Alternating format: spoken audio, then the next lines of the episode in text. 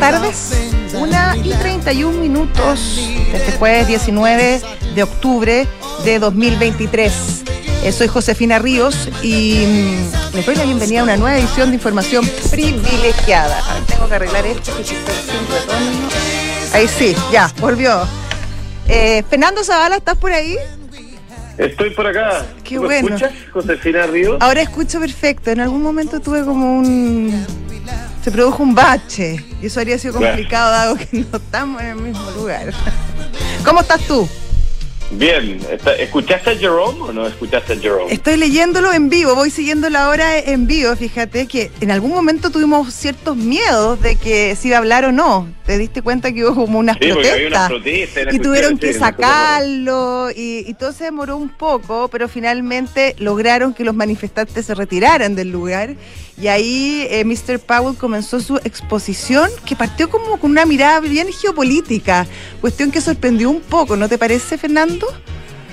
Bueno, pero a esta altura del partido yo creo que es difícil separar. eh, No, es muy difícil. De todo el resto. No, por supuesto, pero claro, pero comentaba lo- la, la gente así en, en- en los distintos medios que, que, que era poco común que Jerome Powell se refiriera a, Lo que pasa este es que yo, creo que el, el, el escenario cine negro geopolítico como que volvió a aparecer eh, después de que habíamos pasado algunos meses, porque él estuvo muy presente eh, cuando partió la guerra de Ucrania Claro. eh, y volvió a aparecer ahora nuevamente, obviamente, después del ataque de Hamas en, en Israel. Entonces, eh, eh, nada, volvimos a hablar de geopolítica. hablamos no nos de quedó otra, dices tú. ¿Ah? Claro. Sí. Bueno, ahí está hablando, hablando sobre la política monetaria y de descartó, o al menos dejó una puerta abierta para nuevas alzas de la tasa. No, no, yo, yo, o sea, yo lo interpreto un poco distinto. ¿eh? Yo ¿Cómo creo que Jerome está, está caminando por encima de una línea muy delgada, A muy ver. difícil de, de- de caminar. Eh, pero mi interpretación es que, bueno, pero Jerome dijo, la, la inflación sigue estando muy alta Sí. y vamos a- estamos muy comprometidos con, con eh, la lucha contra la inflación y con llevar la inflación de vuelta al rango eh, del 2%. Claro, o sea, ese es nuestro principal compromiso, exactamente. Claro, eh, no, eh, dijo claro, un par de meses buenos no, todavía no, no, no nos eh, permiten señalar que hay una tendencia. Una golondrina no hace verano. Eh, claro, pero yo creo que lo que hace Jerome es mantenerse, pararse justo en la mitad entre los consejeros de la FED que, que decían que como que la cosa venía, eh, que había que seguir eh, eh, empujando y los que no, eh, como que de mal entre medio. Lo cual yo creo que no deja a nadie demasiado tranquilo y por eso que el mercado... Bueno, eso, pero, pero bien Como que- lo que te dije yo, que dejó una puerta abierta. Sí, sí, sí. No, en- en- estoy de acuerdo, sí. Es que te había entendido otra cosa, perdón. Ah, ah, interpretación mía. Yo te había entendido mal. Ya, ¿ah? perfecto. Ya. Los mercados reaccionaron, mira, como que han ido para arriba y para abajo. ¿ah? Eh, nada, nada muy concluyente. Es muy concluyente, pero al menos en, en azul, las bolsas en Estados Unidos, poquito, así como azulillo, pero, pero subiendo todas. En Chile, en cambio, baja. Y el dólar en Chile eh, bajó bastante. eh, está en 9.35 en este minuto, Fernando. Pero yo tengo rojo todo Estados Unidos. ¿ah? Ah, Quizás ¿sí? estamos mirando. Estamos viendo desconectados, distintos, sí. Es que esto, esto estuvo arriba, estuvo arriba.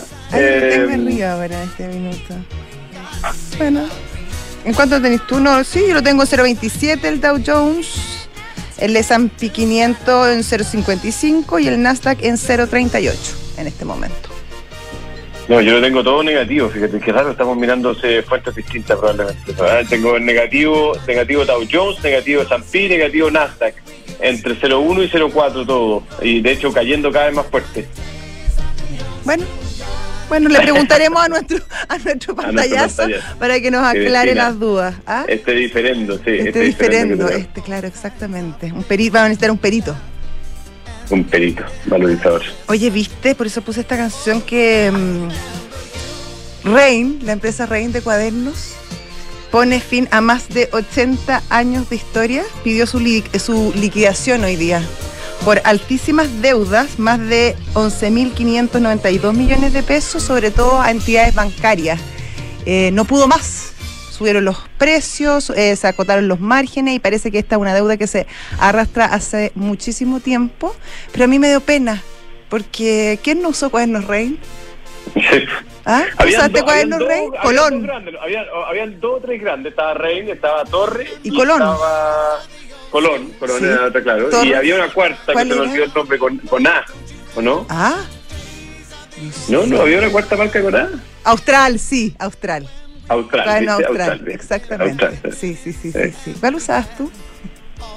No, los más baratos, yo, usaba los más baratos. Yo te reconozco una cosa, Josefina Ríos, que eh, la, por más que mi madre y, se esforzaba por, por tener eh, cuadernos espectaculares todos los años, yo era bien poco dado a tener cuadernos muy ordenados y a tener cuadernos en general, digámoslo.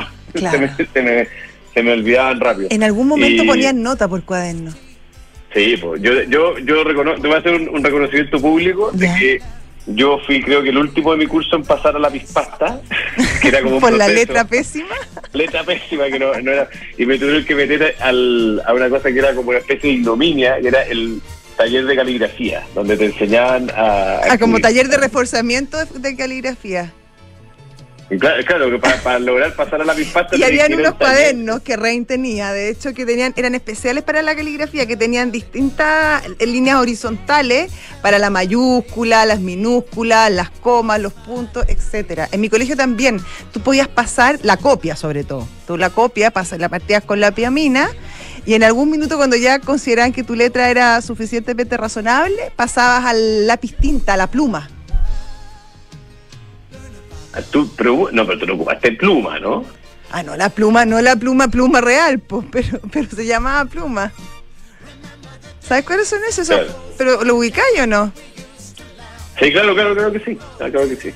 A ver, ¿cuáles son? No, pero, estoy, estoy con un problema técnico de interferencia ah, hoy día. Ya. Eh, que, no sé si estoy entendiendo bien tus preguntas, Josefina. Bueno, no importa. Bueno, sigamos adelante. yo conozco las plumas para escribir, claro que las, las conozco. Pero no ah. son las de la antigüedad, pues, Fernando. No las de que, no las con las que escribía Juan Tenorio sus cartas. No, no, no, son unos lápices que tienen una punta distinta a la del lápiz Big. Muy, muy bien. no, eso sí, sí las conozco, sí las conozco. Excelente, ya. Bueno, ¿algo más o vamos a nuestro pantallazo? Vamos, vamos, vamos. Felipe Figueroa, gerente de renta variable de Visa Inversiones, corredores de bolsa. ¿Cómo estás tú? Bien, todo muy bien. ¿Cómo han estado ustedes? Muy bien, gracias. ¿Qué nos cuenta? Una semana movida. sí, una semana muy movida. Eh, ha estado bastante el mercado volátil, por decir una palabra. Eh, lo que se ha robado todas las miradas son las tasas altas en Estados Unidos. Nos acercamos a nivel histórico de la tasa al trecho de 10 años muy cercano al 5%.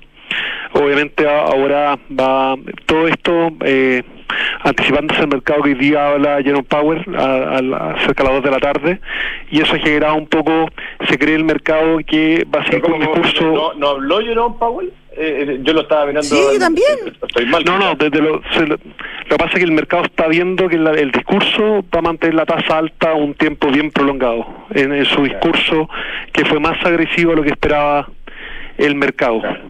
Y eso lo que pasaba que en la mañana el mercado se anticipaba esto durante la semana y llevó las tasas a un nivel histórico cercano al 5%.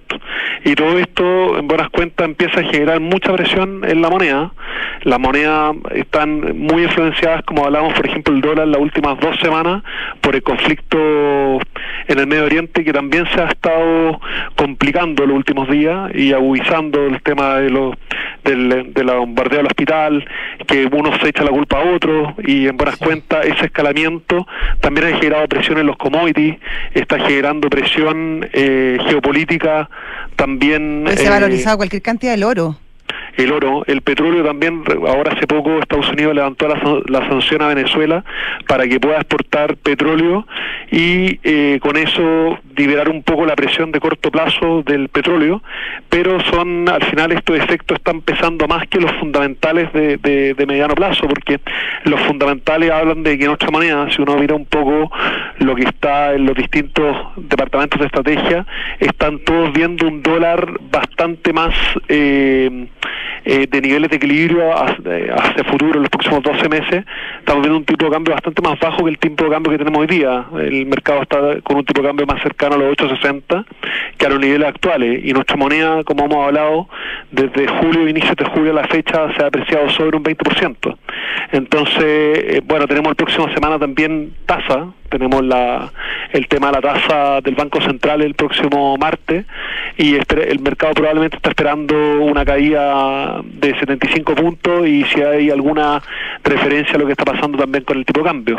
Ahora la bolsa hoy día probablemente tal cae, eh, impulsado esta semana muy negativa para la bolsa, impulsado por Sokimich. Eh, hemos visto caídas relevantes en Sokimich en las últimas sesiones. Tuvimos el día de ayer una caída del 7%, hoy día tenemos una caída del 4%.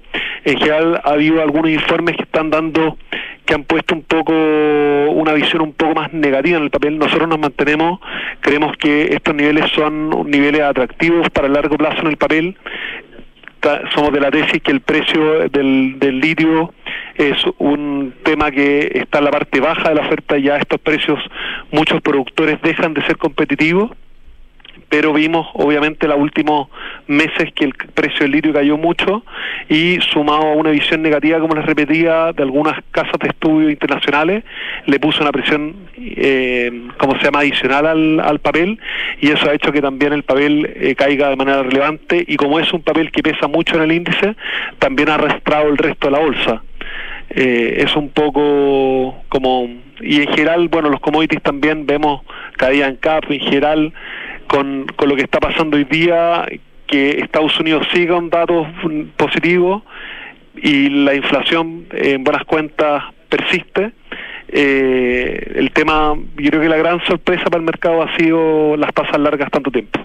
Y eso estamos pagando hoy día la cuenta de que al final los activos de mayor riesgo no están andando bien, aunque están con valorizaciones sumamente atractivas. Para dar un poco de perspectiva, la bolsa local eh, tiene una está con una PU hacia adelante a las valorizaciones actuales de 8,8 veces forward, que los pensando en los próximos 12 meses, lo que hace un nivel muy atractivo para comprar bolsa local.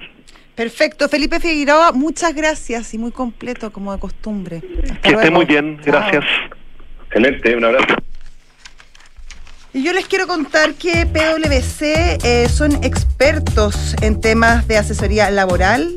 Por ejemplo, si te preocupa la reforma previsional o la jornada de 40 horas, también el cambio en las gratificaciones, puedes recurrir justamente al equipo de asesoría laboral de PwC Chile, eh, que son expertos, como te decía, en reorganizaciones, auditorías laborales, soporte en negociaciones colectivas y mucho más. Visita pwc.cl. ebook es un software integral de gestión de personas con soluciones, soluciones para simplificar todos tus procesos, desde el cálculo de remuneraciones, gestión de documentos laborales y selección, hasta la evaluación de desempeño, capacitación, beneficios y mucho, mucho más. Book crea un lugar de trabajo más feliz. Si estás buscando invertir en una propiedad, hazlo a ojos cerrados con Almagro. Departamentos con excelentes terminaciones, alta demanda de arrendatarios y 45 años de trayectoria que lo respaldan. Encuentra todos los proyectos de inversión en almagro.cl slash inversionista. Y para los que les gustan las experiencias off-road, eh, la mejor forma de recorrer estos caminos es con una Ducati Desert X eh, tiene una suspensión específicamente diseñada para esta experiencia con una rueda delantera de 21 pulgadas y una trasera de 18. Si quieres conocer más, puedes agendar un test drive de la Desert X en Avenida Las Condes 11412. Y ya está nuestro entrevistado en estudio, ¿no? Sí, ahí está. está poniendo los audífonos. Bueno, se trata de Fernando Claro, él es director ejecutivo de Fundación para el Progreso y nos viene a comentar el lanzamiento de un nuevo libro. Fernando, ¿cómo estás? Exacto, bien y tú, Josefina. Muy bien, gracias. Muchas gracias por la invitación. ¿Cómo estáis? Hola, Fernando. Ahí te veo. Sí. ¿Qué tal? Los tocayos. Yo también te veo. Es que no, Se ve súper bien, ¿o no? No entendía cómo sí, No, te se ve espectacular. Sí, sí. Oye, bueno, este libro, Ecología del Libre Mercado. Sí. A ver, cuéntanos. Tenemos ahí, para los que están viendo en el streaming, una... Este, ¿Por qué ese tono? en un papel muy ecológico. ¿hay, algo así como, ¿Hay algo así como la ecología del libre mercado? Claro, buena pregunta. Es como, es como un oxímoron, ¿no? Claro. Eso es lo que, o eso nos hacen creer al menos. Eso es lo que cree el mundo, claro. Bueno, justamente por eso es que publicamos este libro, ¿ya? Este es un libro que mm, se publica en 1991, ¿ya? ¿Ya? Y lo que viene a hacer es contradecir esa idea, ¿ya? Porque mm, la preocupación por la naturaleza eh, no es contraria a eh, eh, difundir el libre mercado. ¿ya? Lo, que, lo que busca este libro es em, entregar herramientas dentro del mercado eh, que permiten proteger la naturaleza. Y este libro demuestra que em, incluso es mejor hacerlo desde este lugar, es decir, desde el lugar de la libertad, la libertad individual, en vez de la planificación, desde, desde arriba, desde la planificación centralizada. Em, ¿Por qué lo hacemos? ¿Por qué lo publicamos? Obviamente por una preocupación genuina eh, por la naturaleza. Yo cada vez que voy a cualquier lado digo que soy un birdwatcher, yo, yo, yo observo pájaros. Ah, Mi sí. única publicación de libros, de hecho, es sobre pájaros chilenos. Ah, Así mira. que, sí, esto, esto, esto es realidad, no, no es pose. Y, y en segundo lugar, porque, bueno, em, lo, lo que hace esto es contradecir esta, este sentimiento común, ¿ya? de que planificar es la única forma de proteger la naturaleza, em, haciendo, proponiendo más bien la idea de establecer bien los derechos de propiedad. Una, una, una pregunta antes, Fernando. Tú dices que este libro es del año 81. 91. 91. ¿Quién lo escribió y por qué podría ser todavía actual Sí. eh, en tu mirada? Bueno, lo escribió Terry Anderson conjunto con Donald Leal. Ya. ¿Por qué actual? Porque, bueno, es muy empírico, tiene muchos ejemplos, pero aquí lo que se hace es explicar eh, los principios mediante el cual se puede proteger la naturaleza con lo que justo iba a decir antes, con la asignación correcta de los derechos de propiedad, bien defendidos, y así también la responsabilidad de quien tiene esos derechos de propiedad cuando contamina, es decir, que paga, y a quién le paga, a quien tiene los derechos de pro- propiedad de quien es contaminado. ¿Ya? Esto Oye, viene- oye, Fernando, esto es como Coase, ¿no? El Justamente. teorema clásico de la Muy- economía, Ronald Coase. muy Pero te- sabio. te quiero hacer una pregunta, pues, quizás para provocar la, la conversa. ¿Mm? ¿Por qué tengo la sensación de que pese a que, de que esta tesis es antigua, digamos, o digamos, no, no- no es de ahora, de, como tú decías, 91 y Ronald Coase es anterior a eso, eh, hay, una, hay una percepción, al menos en Chile, de que el libre mercado no ha funcionado para proteger la, el, el- el medio ambiente. ¿Por qué está instalada esa, esa Bueno? Eso es obviamente muy intuitivo, ¿cierto? Porque el libre mercado se relaciona con el libre mercado absoluto.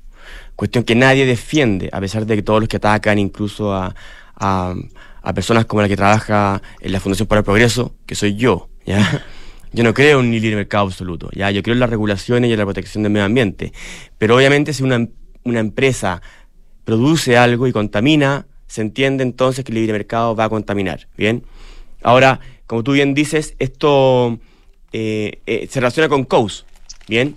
Lo que propone COUS, COUS es algo complicado, ¿ya? Porque eh, implica un trabajo creativo importante en establecer derechos de propiedad que no son muy fáciles de, de establecer. Este libro reconoce, por ejemplo, que es mucho más fácil proteger la tierra que el agua, que los mares y el aire. Porque son cada vez más difíciles de establecer los derechos de propiedad de quien está sufriendo ¿Quién es el dueño del aire, claro? ¿Quién es el dueño del aire? Todo. Todo, ¿bien?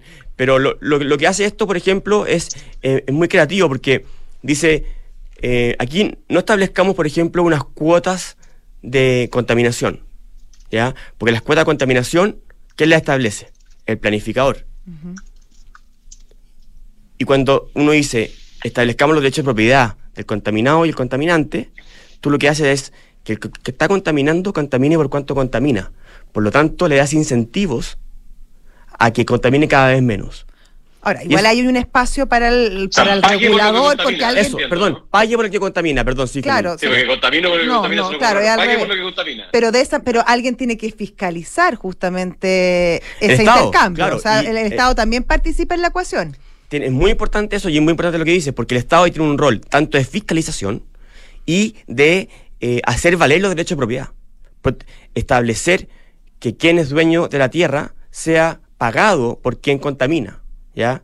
Claro, y le llegue el pago. Y le llegue el todo. pago. Entonces, espérate, entonces, Fernando, a ver, pero para seguir con la analogía de Coase, eh, Coase dice si está eh, bien definido los derechos de propiedad y hay pocos costos de transacción, entonces eh, casi que no se requiere más, regulación que, que- que- que el funcionamiento del mercado, ¿no? Eh, para alcanzar resultados óptimos. ¿Qué es lo que ha fallado en, en base a, a la opinión de usted y en base a este libro para que se produzca realmente, eh, digamos, el, escenario óptimo, al menos en nuestro país. Claro, lo, lo, más evidente es que no existen costos de transacción cero y no existen mercados perfectos. O sea, los derechos de propiedad, eh, como recién dijimos, en el aire, en el agua, son difíciles de establecer, eh, dependiendo de cada regulación.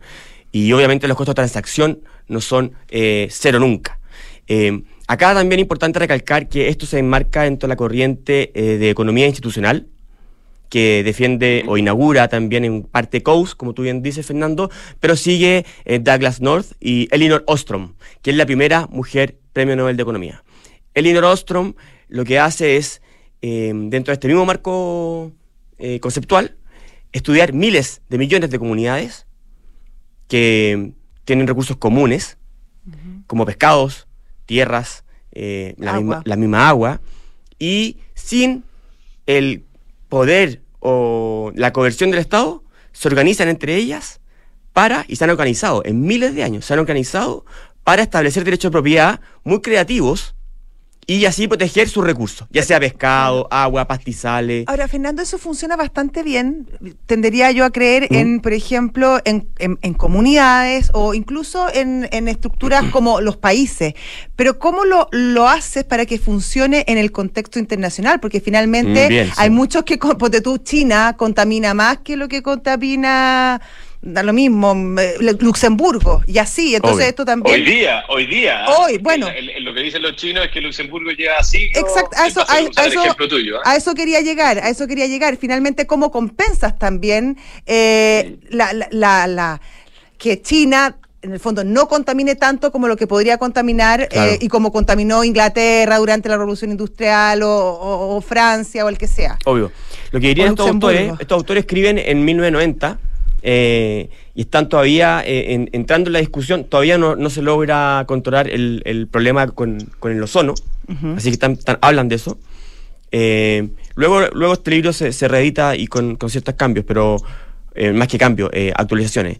Pero lo que ellos dicen hablando justamente de lo que tú dices, porque tú te refieres, imagino, al cambio eh, climático. Entre otras cosas, no solamente. pero como en el mundo general. claro, estamos, es como que el tema como que más suena, pero no es lo único. Lo que ellos proponen. O sea, la, contaminación de plástico en los océanos también. Claro, lo que ellos dirían es no establezcamos cuotas planificadas desde arriba, porque eso genera, em, digamos así, como una, una, un, no se motiva y no se incentiva la innovación. Si es que tú le, si que tú estableces, por ejemplo, un, coste por contaminación específica, ya sea estableciendo cuál, cuál es el, problema que genera, que genera contaminación, y tú le, le, traduces un coste, tú generas un incentivo para el emisor de ese contaminante, en este caso China o Luxemburgo, da lo mismo, pero un incentivo para generar contaminación cada vez menor. Y cuando tú generas incentivo, obviamente también hay emprendedores que están buscando en el, taquillero Silicon Valley eh, opciones para entregarle a ese país o a ese emisor de contaminante eh, una solución para que contamine menor, eh, menos. Entonces, la respuesta de ello es siempre, antes que, obviamente, comando y control, que es lo, como le llaman los economistas, antes de eso, y antes incluso de impuestos o o instrumentos económicos, que le llaman también los economistas, es establecer derechos de propiedad. Eh, y, eso, ¿por qué? Porque genera incentivos justamente a que se innove, a que los privados busquen soluciones cada vez más creativas de, mejorar el mundo. Y bueno, y este libro está lleno de ejemplos de la agua, eh, ríos superiores, eh, incluso... Em, Fernando, tenemos que irnos, pero para saber, ¿va a estar en librería? la eh, gente que está interesada, ¿cómo, cómo accede a este Ecología Libre Mercado está en su librería más cercana. Su librería favorita. más cercana, su librería, favorita, publicado por la Fundación para el Progreso y, el lanzamiento ya fue. ¿Ya? Así que los invito a que lo revisen por YouTube. Está muy interesante, eh, una conversación con Ricardo Irrazal, ex ministro, o sea, ex subsecretario, Cristóbal de la Maza, ex superintendente, obviamente, y Eduardo Katz, ex gerente de áreas protegidas de CONAF. Así que YouTube, Fundación para el Progreso y Ecología Libre Mercado, el libro que viene a, cambiar el paradigma. Cambiar el paradigma, perfecto. Proteccionista. Ya. Eh, ¿Ah? yo, creo que de todas maneras, está súper interesante. Muchas gracias, Fernando. ¿ah? Gracias a ustedes por la invitación. Siempre un gusto estar acá. Hasta luego, pues entonces. Chao, Josefina. Chao, Fernando. Oye, y Mercado G es un broker con más de 10 años de experiencia. eh, es muy fácil operar con ellos. Tomas tu teléfono, miras los gráficos del dólar y haces alguna operación durante el día. Tiene gran variedad de instrumentos para comprar o vender, ya que se pueden generar beneficios cuando baja un precio en activo, cuando sube. Ahí cada uno sabrá lo que quiere hacer con, su, con sus activos. Ingresen a mercadog.com y resolverán tus dudas. EconoRent y CMR se unen para entregarte la mejor experiencia. Todos tus arriendos pagando con CMR o débito Falabella tienen un 10% de descuento. Acumula CMR puntos y además tus econopuntos pueden ser canjeados por CMR puntos. Sin duda una gran alianza, EconoRent. Oye, me dejaron el libro, así que después te voy a contar. Yo lo quiero, dile que deje uno, por favor. Ay, a ver si te- sí, ahí dejaron otro, ahí lo dejaron, ya, para ti, ahí Ya, lo tienes. Ya, si no, yo te lo presto.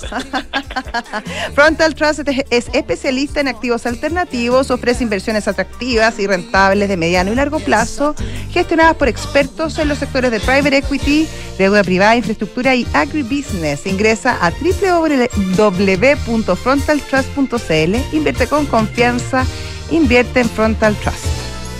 Santander, no te pierdas los fondos mutuos Santander en dólares. Hay, cada- hay uno para cada perfil de inversionista. Invierte en ellos desde 10 dólares. Conoce más en santander.cl. Ya, nos despedimos nosotros hasta mañana y ahora viene la historia de Michelin. Chao. Michelin, Michelin, Michelin. Adiós. Antes de invertir en un departamento sabía que quería tener una propiedad para el futuro, pero no sabía con qué inmobiliaria. Quería